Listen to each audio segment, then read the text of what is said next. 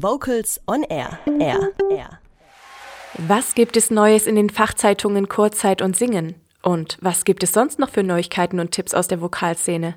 Das erfahren wir jetzt von Stefanie Sickel. Sie hat für uns die aktuellen Core News mitgebracht.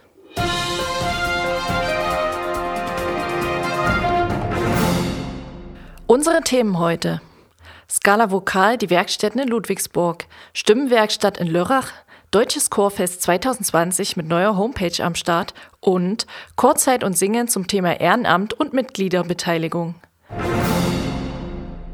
Bühnenshow und Präsenz, Stimmbildung, Medienarbeit und Songwriting, so die Titel der Werkstätten von Scala Vokal 2019.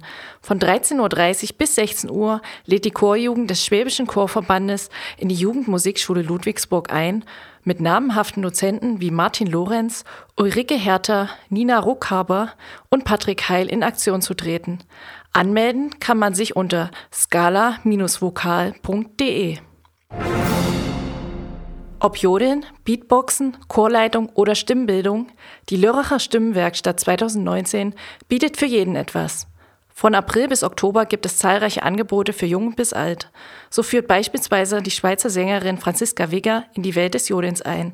Ein mehrköpfiges Dozententeam des Arbeitskreises Musik in der Jugend bereiten einen Workshop zur Chorleitung vor und die Professoren für Musikermedizin Bernhard Richter und Claudia Spahn erklären stimmphysiologische Grundlagen. Für die ersten Kurse endet die Anmeldephase bereits am 22. März. Infos unter stimmen-werkstatt.com.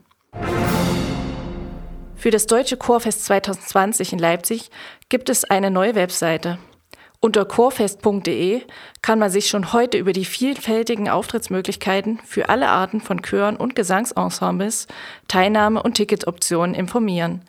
Das Chorfest findet vom 30. April bis 3. Mai 2020 in Leipzig statt. Chorzeit. Das Vokalmagazin beschäftigt sich in seiner aktuellen Ausgabe mit dem Thema Ehrenamt. Ohne Ehrenamtliche läuft in der Chorwelt gar nichts. Aber wie geht es ihnen eigentlich? Was wandelt sich gerade? Was sind Strategien für Nachwuchsgewinnung und Zukunftsfähigkeit? Das beschäftigt die Chorzeit im März Titelthema. Auch Singen, die Zeitung des Schwäbischen Chorverbandes, beschäftigt sich mit dem Ehrenamt, speziell um die Mitgliedergewinnung. An der Spitze ist es einsam, sagt man gerne. Bei einem Verein ist das aber die grundsätzlich falsche Einstellung. Die Spitze muss einen guten und vor allem stabilen Untergrund haben, um stabil für die Zukunft zu sein.